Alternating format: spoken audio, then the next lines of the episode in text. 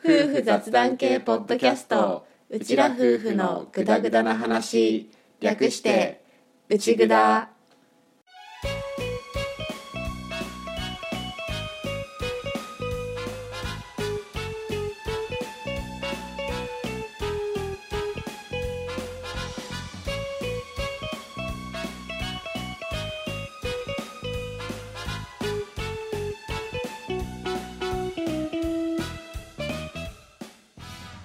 今回も始まりましたうちぐだ旦那担当のアッキーです。嫁担当の歌です。はい本物の夫婦です。このラジオはうちら夫婦が家庭や仕事その他諸々の雑談を垂れ流す番組です。しょうもない雑談がメインなので間違いなどがあるかもですが適度に聞き流しながらお楽しみください。はい85回オープニングです。です。岡谷刻みの歌仕切り会ですです。最 何笑ってんの？怖いんだけど。なんでもない。完全に最高じゃん。なんでもない。です。です。待って俺が始めたことではないけどねそれは。そうだね。私だね。え最近さ風がしりとりとか上手になってきたじゃん。だいぶ言葉がつながるようになってきたね。そうそう。最初はさなんかひーがさ「父ちゃん母ちゃんしりとりやろう」って言って車の中とかでさよくやってたけどさなんかそれに風も入りたくてもしりとりのこうルールっていうのがよく分かってなくて全然見当違いの言葉言ってって感じだったでしょ？尻が取れてないんだよ。そうそうそう。ただ言いたいことを言うみたいな。それがさ上手にこうしりとりできるようになってきてさでひーがひーも好きなマジカルバナナ的なあれね。ね。あれどっから仕入れてきたの？あれアッキーじゃないの？俺じゃないよ。俺がマジカルバナナを教えるわけないじゃん。俺が教えたのは山手線ゲームだけだよ、そうだっけ？えでもそれこそさフーがさまだちゃんとしりとりできなかったくらいにさなんか覚えたよね？急にね。マジカルバナナやっぱ縁なのかなって勝手に思ってたんだけど、うん。うん。俺は教えてないですマジカルバナナは、そうだったんだ。うんまあどまあじゃあ演歌どっかでやったのかなそういうわかんないけど。まあでも怖いよね。何が？マジカルバナナってうちらが子供の頃からあったうん。遊びじゃん。そうだね。それがマジカルバナナっていう名前のまま 今に残ってきてバナナと言ったら黄色から始まるあの感じがうん。たまにちょっとマジかってなる時は。確かに。すごいよね。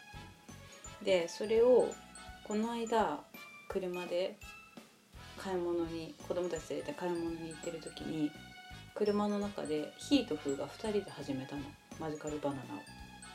で私は聞いていたんだけど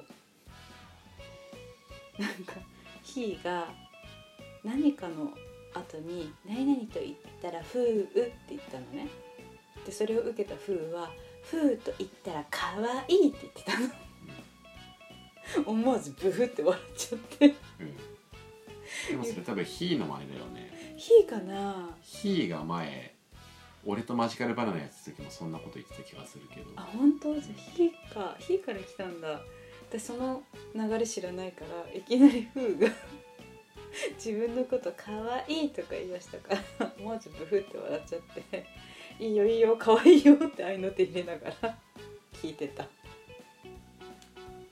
もうちょっと大きくなってきた時とかの、うん。そういう時のリアクションは難しいと思うけどね。そうなんだよね。今だから。そこでそこでなんだろう。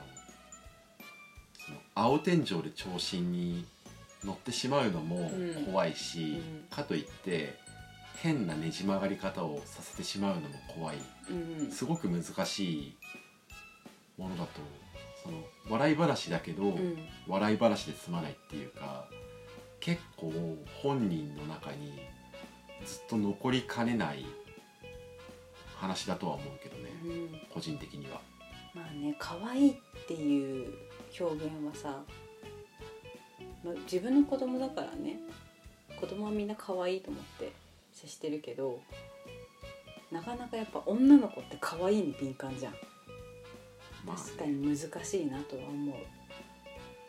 いやまあ変に卑屈になる必要はないっていうか、うんほら割とさうちら世代が育ったうん。頃ってだから要はうちらの親世代うんとかって結構自分の子供に対してさこうひどいことを言うっていうか言うタイプの親御さんの話ちょいちょい聞かない？その、うん。同世代でこういうこと言われてみたいなうんうん。話聞いてるとなんか「お前はブスだ」みたいなうんうん。ことを言われて父親お、まあ、特に父親だと思うんだけど、うん父親から言われて来たみたいな女の子、まあ、女性のうん。話ってたまに聞かない、うちはそれだもんね。あまあう歌もそうだねだって私家での父親から呼ばれたのってブーだからね。そうだね。本人はなんかちっちゃくて可愛い子につけたっていう感じの本言人は本人は愛情表現なんだうそうそう。愛情表現なんだけど、うん。そのなんて言うんだろうその裏にある愛情表現に気づくのって、うん。結構なんだろう年齢とか経験を重ねないと汲み取れないうん。愛情表現だと思うんだよね、ね。だからなんだろうその勘違いさんになってしまうのはそのなんだろう日本のうん。集団生活をやる上では少しリスキーな部分はあるなとは個人的には思うんだけど、うん。でも俺は割と普通に「いや父ちゃんはひふみのこと可愛いと思ってるよ」って割と直球で言うようにはしてるんだよね、うん。そこは意識的にっていう部分も意識的にっていう部分もありつつでしてる、うんうん。こう謙遜も大切だけど別に普通に自己肯定感は持っていいんじゃないかなってうん思うから自分がこう思ったならその感覚は大切にしたらいいしかといってその自分の感覚が唯一絶対無二ではなくってその人が感じたことも肯定してあげれるようななんだろうちょっとお堅い言い方になるけど多様性を認めてあげれるような、うんでその多様性の中にはこの自分の自己肯定も入ってるみたいな。うんふうにまあなれたらいいのかなって個人的には思ってるけどね俺は。そうだね。これからもっとだんだんさ大きくなってくるとさ女子の集団ってマジ怖いからね。まあでも軽くもうちもヒーとフーだけで女子の集団になりつつあるからね。トイレ2人で行くし。あれね。あれなんだろうね。あれね。えもう？と思ったからね。まあだからでも苦労するかもしれないけどでもこう同調するだけで、うん。こうなんて言うんだろう。嫌な思いをしながらうん。行くぐらいだったらちょっとぐらい別に浮いても、うん。言いたいことっていうか自分のそのどう思ったかっていうのは大切にしていいんじゃないって今思ってるところはある、うん。俺は。ただこれテーマが複雑だし難しいし重いから、オープニングで話しきれる内容ではないから ちょっとこれ以上深掘りするのはやめておくけどっていうのはあるけどね、そうだね。いつかまあ喋るんだったら喋ろうかくらいだね。そうだね、まあ、今言ったのは、まあ、まだ断片の部分ではあるから、それだけでこう全部を切り取られると俺としてはちょっと切ないところはうん。あるんだけどっていうのは断った上で、まあ、でもそういうところを思ってる部分もあるよっていううんのはあるよ。とりあえず車の中でフーがめっちゃいい声で「可愛いって言ったのがすごい可愛かったっていう話。マジカルズの場はね。あれねまたやんないかなーって思う。面白かったよね。まあよく見てた番組の一つだよね。間違い探しとかあったよね。鏡にしてだったっけ？エラーを探せ。あそれそれそれそれそれ。それ。エラーを探せ。めっちゃドヤ顔してる。となんかさあれん前の人が言った言葉をさ全部覚えていくってやつもあったよねなんか、まあそれはでもよくあるまあ、よくあるゲームだけどあれで所さんがめっちゃすごいっていう イメージ。あの番組全体で？そうそうそうあまあ番組全体で。そうだね。所さんがやっぱ結構ああいうゲームでも残るイメージだったから。うん俺だって所さん好きになったのはあの番組が一番最初のきっかけだもん、ああ同じく。だから所さんと仙道明子さんとうん。俵幸太郎さんがうん。右に3人並んでた頃の マジカルズのパワーが俺は一番好き。あれねあれ一応成績順的な感じでね並んでたよね。あそうなんだ。だから所さんっていつも司会に近いのかなって思った。でその次仙道さんとかじゃなかっじゃあ所さん入れ替わった後は今田耕司さんが一番成績良かったの。そんなイメージもあれた私ちょ違ったのかな？結局なんだろう。青い部屋でしょ。青い部屋。青いわけでしょ。青い枠。仙道さん緑だよね。よし。じゃあということでちょっとマジカルズのパワーの話でちょっと盛り上がっちゃったんですけど。いやでもマジカルズのパワーの話は最後だけでしょ。全体を通しては結構真面目な話もしたと思うよ。確かに。オープニングなのに。ちょっとね波があったね。そうだね。今日ね。はいじゃあオープニングこんなところで。そうですね。もう10分超えたんでそろそろ。そろそろ今回今回長くなることで有名な「いにしえ」のコーナーが入っているので。おっとやべえ。はいじゃあこのコーナー。このコーナーじゃないやじゃあどうした？久しぶりです。じゃあすみません。オープニングこれでおしまいで。えおしまいで。おしまいで。おしまいで。おしまい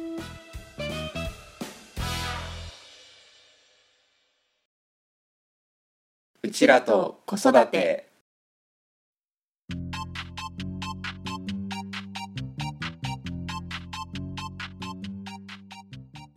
はい子育てネタのことを話すコーナーです。です。今回ははい。我が家のうん。絵本事情でいきましょうか。はい。何？はい。はい。何？まあ絵本ねうちも絵本がちょうど読むぐらいの子供がいるけど、うん。そもそもひーがでも結構ちっちゃい時から、まあ、特にひーの時は歌がなんかちょっと頑張ってた感はあったよね。うーん。いやそこまで。えー、でもなんか読み聞かせ的なことをしようとしてなかっあのねあんまり素直に寝てくれなかったし私のね体の一部を触りながらチュパチュパしながら寝てたからたあの口元をうん。チュパりながら、そ耳たぶをうん。こういじるっていうそのひーのあれだよね。うそう。うん、それがちょっときつくて。あー気を紛らわせるためにみたいな感じだ寝る時に本読んで寝ないかなっていうのをちょっと試みた時期はあったんだけど、あの読み聞かせでうん。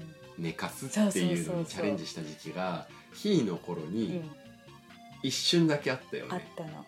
あれを見て、うん。あ歌その辺頑張ろうとしてんのかなって勝手に思ってたけどうん。違うよね、自分のためにやってみてたんだけどまあ楽しくよん聞いてはくれたんだけど余計元気になるなと思って。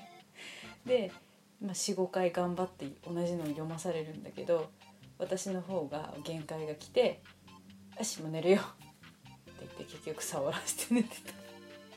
まあでもその影響かはわからないけど、うん。我が家ではひーが一番やっぱり絵本みたいなものにちゃんと興味を示す、まあ年齢の違いもあるかもだけどでもずっと通してひーは割と絵本とか読むよね、そうだね。うん。うんでまあその総書総書記うん。総書記、一番初期 初期。の頃の作品がやっぱり俺の中では結構印象に残っていて、うん。我が家で絵本一作品あげろって言われたらあれだよね。多分あれだね。せーの「寝ない子誰だ。だよね」あれね。瀬名恵子さんの、うまあ、ロングセラー絵本、ん。ね。まさかのね。うん結構話でもさ、うん。やばくない？結構ね。結構怖い怖いっていうかおっていう。怖いよね。う俺小学校中学年ぐらいで読んだらあれ怖いと思うもん。なんかね分かっちゃうとねいろいろ。うん。なんていうのこうなんだろう。わあ怖いみたいな感じじゃなくて、うん。普通にこうゾッとする感じの怖さがある絵本だよね。そうだ独特な絵本だようん。ね、うん。まあ、あれ何回も読まされたからちょっと空で言えるもんね。そうだね。暗唱できるぐらいのものになっているよね、ね。うん。ちょうどね長さもね覚えやすいっていうか。そうね。うん。あとはその絡みでもう一つ瀬名恵子さんの本が我が家にはあって、うん。お風呂に入れ手があるでしょ。ある、お風呂に入れ手が同じお化け出てくるのうに、ん、テイスト違いすぎねっていうぐらい別物だよね。ね。お化けが急にねなんか いい子のお化けだからね。そうお風呂に入れてはね。ね。なんだろう。どんどん動物がさ、うん。増えていくじゃん、うん。その動物が増えていくところ読んでて、うん。何かがツボってたよねうちの子。なんだろうねフーもなんかツボってた気がするんだけど。なんだろう。ちょっとね。どうぞどうぞ入りなさいですげえツボってた気がするんだけそうだね。どでお化けが来るでしょ、うん。その後キャーお化けだ!」って言うと、うん。言って逃げるところを読むとよく笑ってた気がする、確かに「キャー」とかね「どうぞどうぞ」とかそういうところが面白かったのかもね。うん、あとさ、うん。歌の多分あれなんだろうね。寝てくれっていう気持ちが前面にうん。出過ぎてるのかうん。は知らないんだけどうん「お月様こんばんは」とかうん「あくびが出たよもうお休み」とか うん「寝ようぜ」っていうのがうん。前面に出てる絵本がうん。確かにその絵本を買うようになった背景今改めて聞いた上で見てみると、うん。それが出てる作品が多いんだね。そうあのこの「お月様こんばんは」はあの自治体でやってる何歳児検診みたいなうんうん。そういうのやつで1歳の時にやる検診でなんだろう初めての本みたいなブックスタートっていうやつがあってそれでなんか用意してくださっているこの3冊の中から好きな1冊選んでプレゼントしますっていうのがあってその中の1冊ね。あもうこれしかないと思って。いただいたのが「お月様こんばんは。寝てください」なるほどうん。ね。まああとはさ、ううんちらで買ってる絵本も結構あるけど、やっうんぱりいただき物の絵本もちょいちょいあるんだよね。うん。こう買ってもらったもの。うん。例えば、まあ、自分たちの両親っていうか、うん。子供たちからしたら祖父母うん。から買ってもらった絵本とか、うん。あとはその出産祝いみたいな感じうで、ん。まあ、知り合いからいただいたりとか、うん。そういう感じで人からもらって増えてってる絵本もあるし、うん。あとは園に行くようになってからはその園から定期的に本が配られたりうんみたいな、ね。園のやつはねそんなしっかりしたあれではなくてちょっとこうなんだろう。量産品量産品ではないけど、薄めのね。うん、ものだったりはするけど、うん。そういうのでなんだかんだこうとそれなりに本の数は増えてきているんだよね。そうだね。うん。気づけばね。ね。うん。その初期の頃さ、うん。まだその、まあ、寝寝てくれ系のうん。やつそんな長い作品なかったじゃん。うん。長い作品なくてすぐ読み終えるくらいのものばっかり読んでいた時うにん。一、回あの歌のお父さんが、うんあのおむすびコロリンだよね。うん。確かあれカチカチ山だっけ？おむすびコロリンだっけ？両方はなんか最初はおむすびコロリだったんだけど。その日本の名作昔話シリーズみたいなものを買ってくれて、それが来たんだけど、うん。その当時の読んでた本と比べてテキスト量がすごく多くってこれ読んでって持ってくると、うん。俺とう俺なり歌なりがうん。一瞬、おっしって固まるっていうこれ読んでもいいけど一回だけねみたいな。長いやつみたいな。あるね。ね。なんか印象に残ってる絵本とかある？そうだな。これもいただき物なんだけど「トントントイレ」っていう絵本が。あれトントントイレっていただき物だっけ？そうなの。私の母のあのお知り合いの方が「お孫さんが生まれたんだって」みたいな感じでちょっとくださった本なんだけどちょっと仕掛け系の絵本でトイレのこのやり方じゃないけどそういうのをちょっと書いてある本でさ。そうだね、うん。あのなんだろう。半台っていうか正本台が高そうな本。そうそう。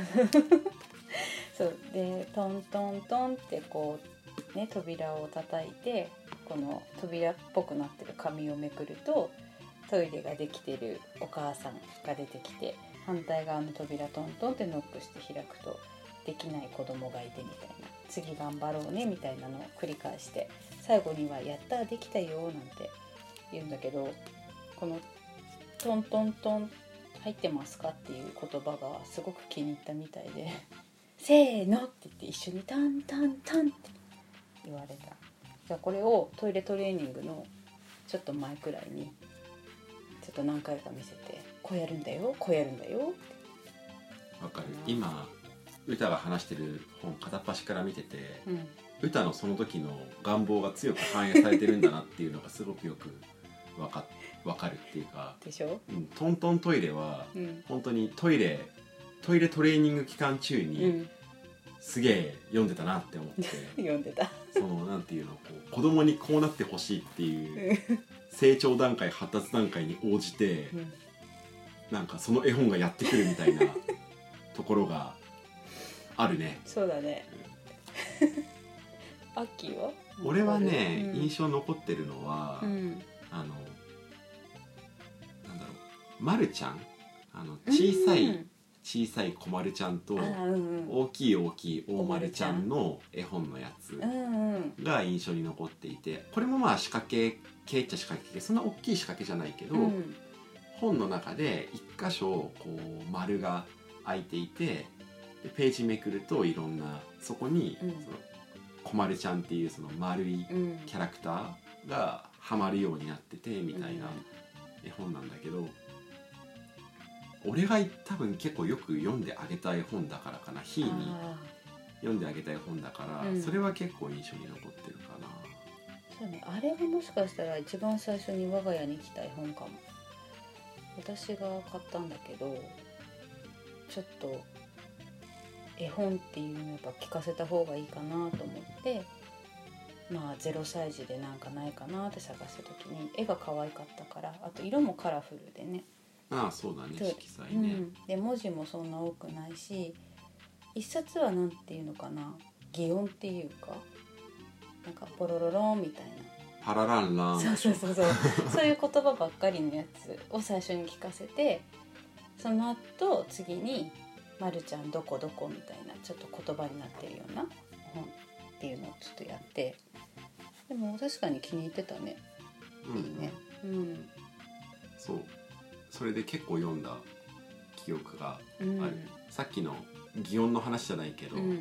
テキスト量が少なくてどっちかっていうとその仕掛けの部分とか、うん。色彩とか絵で見せるタイプの絵本だったから、うん。読むのも早いしかな。ね。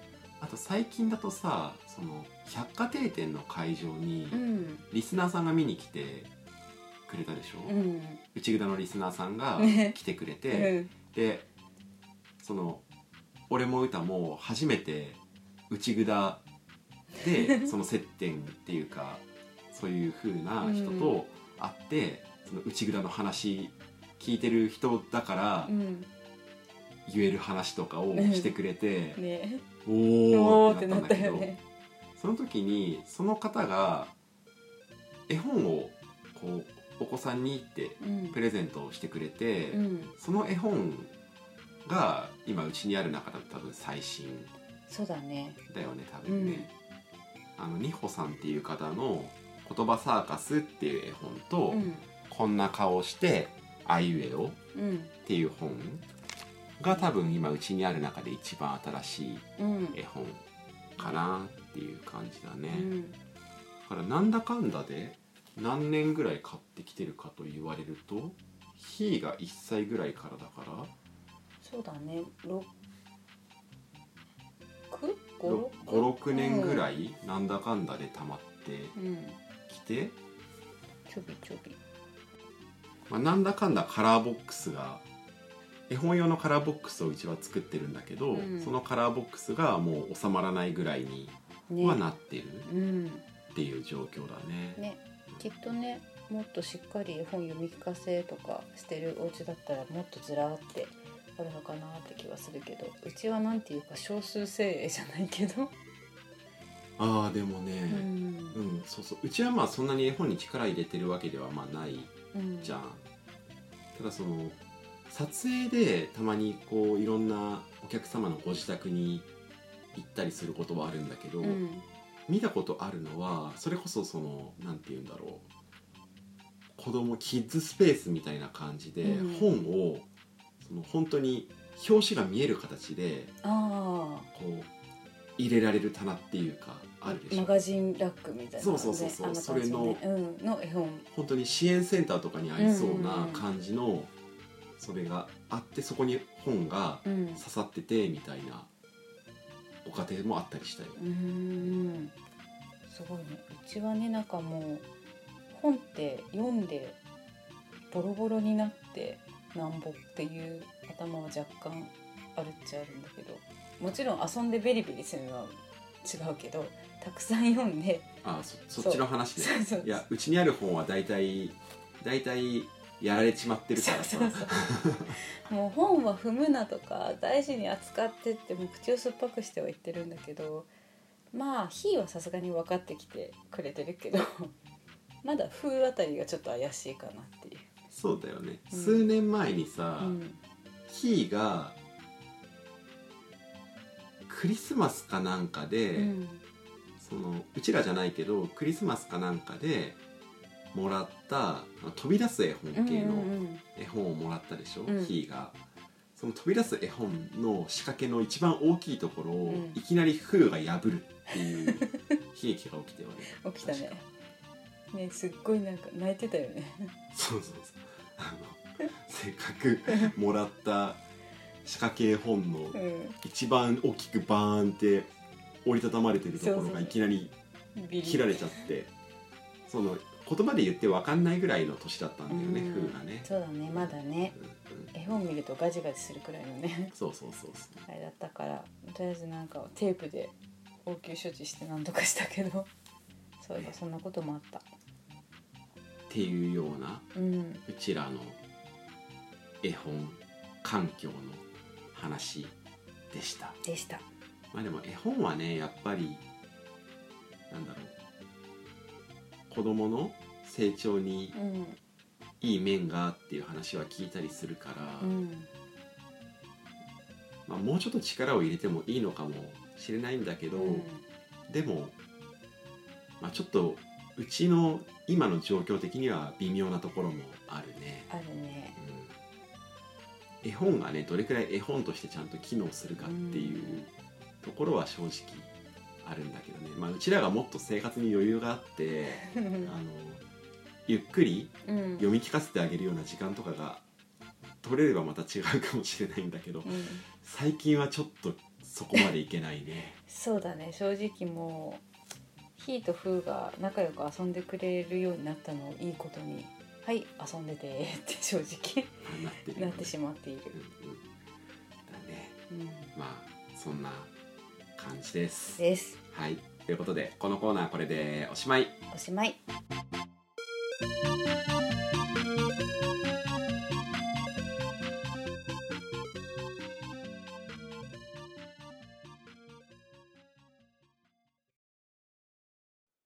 ちらといにしえ。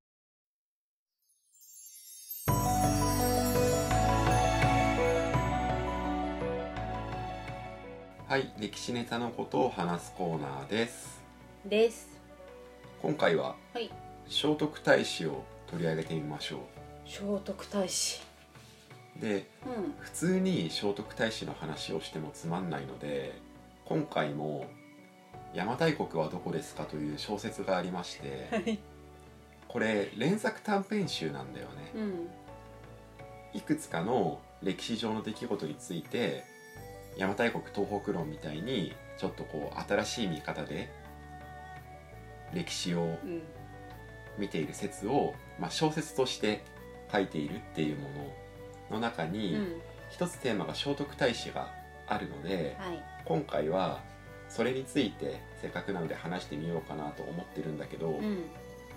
正直結構話複雑。うん。だから20分ぐらいの時間でどれくらい上手に話せるかはちょっと今回自信ない、そうだね。うん。ちょっとね。しかも邪馬台国は一応俺専門に絡んでるから、うん。それなりにスムーズに話せたけど聖徳太子だからちょっとこうふわっとね。ふわっとなるかもだし分かりづらいところがあるかもとは思うんだけど、うん。まあ俺の解釈っていうかその俺の読んだ目線を通してのフィルター入っちゃうかもだけどなるべく言ってることを分かりやすくまとめてみようかなと思ってるのでよろしくお願いします。お願いします。ちなみに邪馬台国はどこですかは、うん。全部で6つのまあ作品が入ってる連作短編集。うん。話としては同じ舞台で登場人物も同じで一貫してるんだけど、うん。その中で6つの歴史のことを取り上げた話が扱われてるんだけど、うん。全部これ 5W1H のタイトルになってるんだよね。おうおうお邪馬台国はどこですか、とか。うんで聖徳太子のタイトルは聖徳太子は誰ですか？ふうね。風 なるほど。の聖徳太子の話を今回はしてみようと思います。はーい。でじゃあまずはうん。聖徳太子って誰ですか、えーっと推古天皇の摂政です。いつ頃ですか、えっとふわっとしてます。うん、そう。まあ7世紀前半だよね。600いくつかなみたいな。じゃあ何をした人ですか？えっと17条の憲法と簡位12回を制定しました。あとは遣隋使とかだね。あそうだね。その辺でまあその日本の政治において結構重要な位置を占めている人物だし、昔のお札に肖像画が描かれるぐらいまあちょっと人間離れしたエピソードも多い人うんだよね、そうだね。あの10人の声を一度に聞き分けたんだっけ？10人の声を一緒に聞き分けるし、そのまあ聖人うん、うん、的な部分があって仏教を広めたりとか、うん。力入れたりとかそういうこともしてる人うん。なんだけど多分もうこの枠で話していくと最初に最初に結論からこの小説の中での結論から言ってった方がうん。早いと思うので、はい言っていくとまず、うん。聖徳太子はいないです。存在しません。聖徳太子と推古天皇と蘇我馬子はうん。同じ人です。それだけ聞くとすごいよね。暴論だよね うんうん。推古天皇っていう人がいて、うん。推古天皇のいい方のなんだろう分身。いい方の分身が聖徳太子。うん。悪い方の悪い方向で書かれた分身がうん。蘇我馬子うんまずこれがある、うんなるほど。うん、あのこの後細かいところ話していくんであの、よかったらまだまだやめないで聞いてね。まだやめないで聞いてね。こっから入っていくとちょっとほあの本編と逆の流れで話してるから、あそうだね。あのネタバレみたいなとこから話してるかうん。らあれなんだけど、じゃあなぜそう言えるかっていうところに入っていくんだけどうん。まず聖徳太子について書かれている日本の歴史資料って何ですか？えーっと日本書紀。日本書紀ですね、でまあ日本最古の歴史書うん。と言われている日本書紀なんだけど、うん。まずそもそもこの小説の立ち位置としては日本書紀は鵜呑みにするべきじゃないよねっていうところからうんうん。あってなぜかっていうと日本書紀はまあ現天皇家っていうか、うん。現天皇家っていうとちょっといろいろ話が大きくなりすぎるからちょっとそこまでは言わないけど、うん要は王族、うん。王家のその残った側の歴史書。うんうん。勝者側の歴史書。乱暴に言えば。うん。だから勝者にとって都合の悪かった事実とかはそうだね。っていうまあ、うんうん。うん生死を相手にしてるからこれ以上は言わないけど、うん。まあそこは推し量っていただきたい、うんうんっていうのがある中でなんで推古天皇と同じ人物の推古天皇と聖徳太子と蘇我馬子を作らなきゃいけなかったかっていうと、うん。これあれなんだよね。その資料の細かいところのん。エビデンスを喋っている余裕がないから、うん説の部分だけを話していくと、うん。なんでっていうのが出てくるとは思うんだけど、うん。まあでもちょっととりあえず骨格の部分を全部話して、うん。その資料的な部分はいけそうだったら話すね。そうだね。講師としては天皇家が2つあった。うんうんうん。当時。はいはい。っていう話。うんになってきて、うん。うんと推古天皇の後に蘇我氏が権力を握ってうん。大化の改新が起きてるでしょ？うん。大化の改新の結果天皇として即位してるのが天智天皇でしょ？うん。中野上野の王子でしょ？うん。だからその天智天皇の王族のラインうんうんと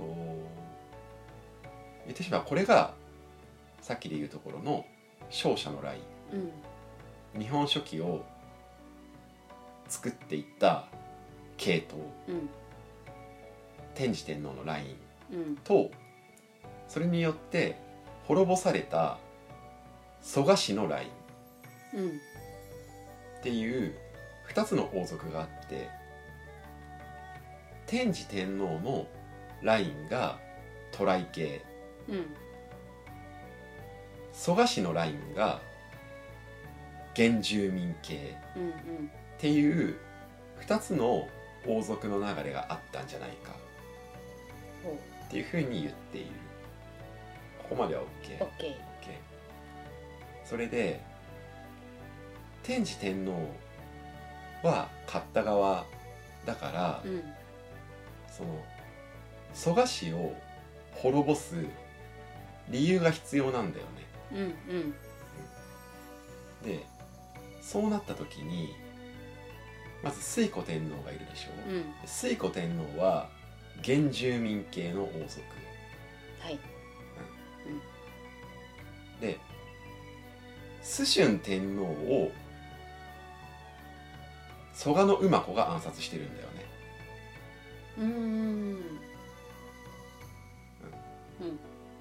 だから崇春天皇の暗殺で天皇家のその当時の王族のなんだろう派遣？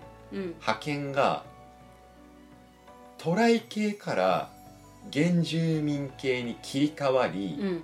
それがさらに大化の改新で渡来系にまた戻ったっうん。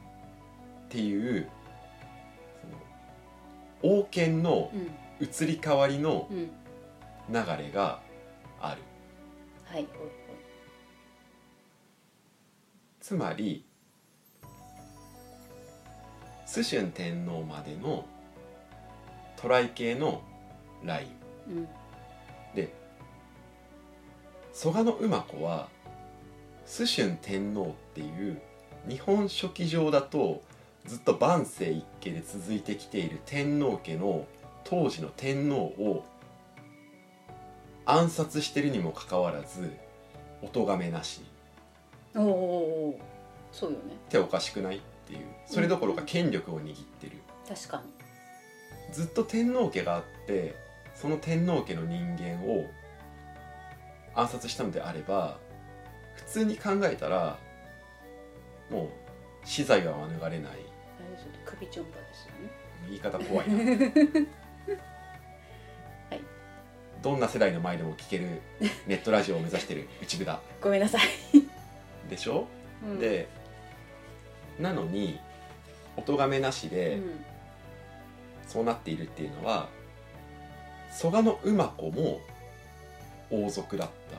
うんうんだから王権が移ったっていう出来事。うんなるほど。蘇我氏側の原住民系ラインに移った。うん。でその原住民系の蘇我馬子は推古天皇同一人物。うん。だから推古天皇も即位してうん。原住民系のラインの王として即位した。うんその後推古天皇からまた天皇のラインが続いていくでしょ？うん。それがと馬子と推古天皇と聖徳太子は同一人物だからイルカと恵美氏は原住民系の王族のライなるほど。ンの恵美氏とイルカがクーデターによって暗殺されてうん。天智天皇に王権が戻る。っうん。ていう一連の流れなんだよね、うん。その説の中身だけを述べていくと。うん。でじゃあ蘇我蘇我氏を天智天皇は滅ぼすでしょ？うん。滅ぼす理由が必要なんだよね。うん。でじゃあなんで蘇我氏は滅ぼされたのかえっとイルカが天皇暗殺企てたんだっけ？あれ？企ててるからって言ってって言って。まあやってるけど、うん。理由としては、まあ、単に蘇我氏の力が大きくなっていたのと、うん。あとは蘇我氏が聖徳太子の子孫を全部殺しちゃったんだよね。うーん。とかそういううん振る舞いがあってうん。大化の開始につながっていくはずなんだけど、うん。ここでまたじゃあその3人が同一人物って考えると、うん。結局聖徳太子の一族を滅ぼすっていうのは蘇我氏の一族を滅ぼすことと意味は一緒だよね。うん太子と馬子が同じ人物なので。うん。そうなった時に結局渡来系の王族が原住民系の王族をまあ滅ぼしたっうんていう出来事なんだけど、うん。その原住民系の王族を滅ぼした犯人も原住民系の王族にしてしまってうんその原住民系の王族をクーデターで倒すっていううん。一連の流れの正当な理由うん。をつけていると読める。なるほど。OK ここまで。なんとなく OK OK で聖徳太子が素晴らしい人物であればあるほどその聖徳太子の一族を滅ぼした蘇我氏の蘇我氏を倒す大義名分が成り立つ。なるほど。っていうことで、うん。結局何がここややこしいかっていうとまあ俺のフィルターは入っちゃってるけど、うん。何がややこしいかっていうと結局天皇家はと神武天皇から脈々と一つの系譜が流れてきているっていう風に日本書紀を作った人はしたいわけね。うん王族その王族が2つに分かれていて王権が行ったり来たりしているっていうのは不都合なんだよね。うんうんだから万世一系の一本ラインのものを作るために渡来系の王族が原住民系の王族を自分たちのその一連の流れの中に組み込んだっていう出来事が聖徳太子のあたりの話でうんそれの流れをさらにより強固なものにして正当な理由を作っていく上で創作として生み出されたのが聖徳太子と蘇我馬子。うん。およびその一族。っうん。ていう見方ができるんじゃないっていううん。そういう話。なるほど。なんだけど、うん。たださっきから言ってる通りこれそういうふうに考えられる理由とかの、うん。まあ、いわゆるエビデンスの部分を全部すっ飛ばして話しちゃってるから、うん。説の骨子としてはそういうは流れの話なんだけど、うん。多分これだけであ確かに辻褄は合うかもねっていう以上の感想は多分リスナーさんも持たないと思うんだよね。うん。そうだね。うん、あの納得感は多分うん。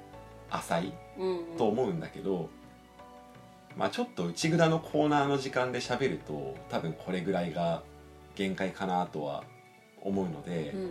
もし興味がある方がいたらあのクジラ東一郎さんの「邪馬台国はどこですか?」っていう東京草原社さんから出てる本があるのでその中の連作短編集の一個にある「聖徳太子は誰ですか?」を読んでもらえたらなと思います 思。いますまあちょっとアッキーの解釈が入っているからうんもしかしたら読み間違えてるところとか言い間違えてるところとか誤解してるところとかあるかもしれないんだけど、うん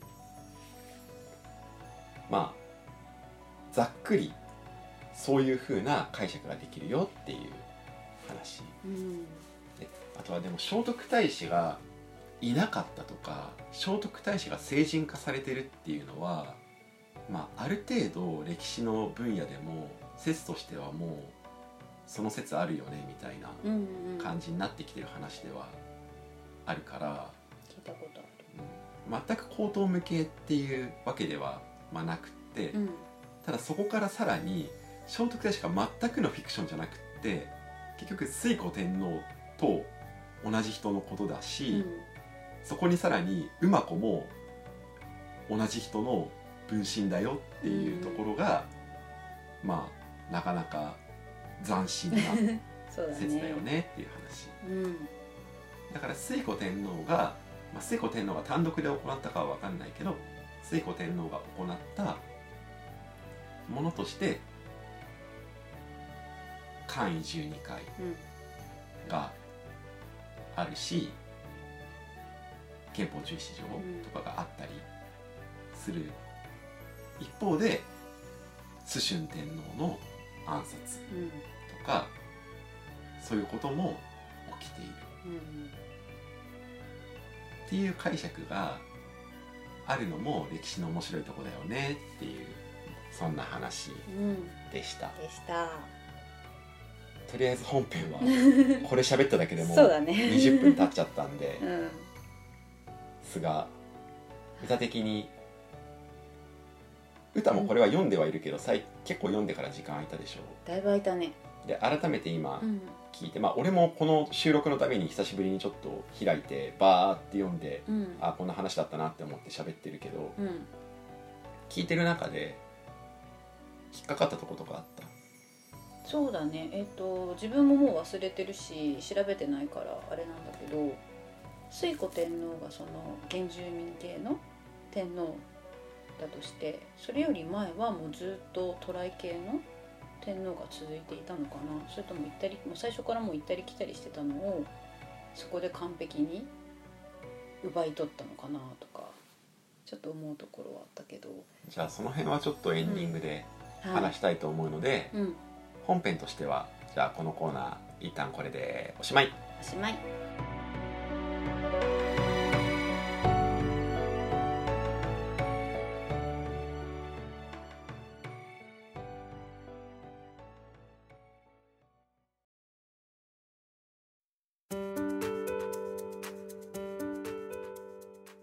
はいエンディングです。です。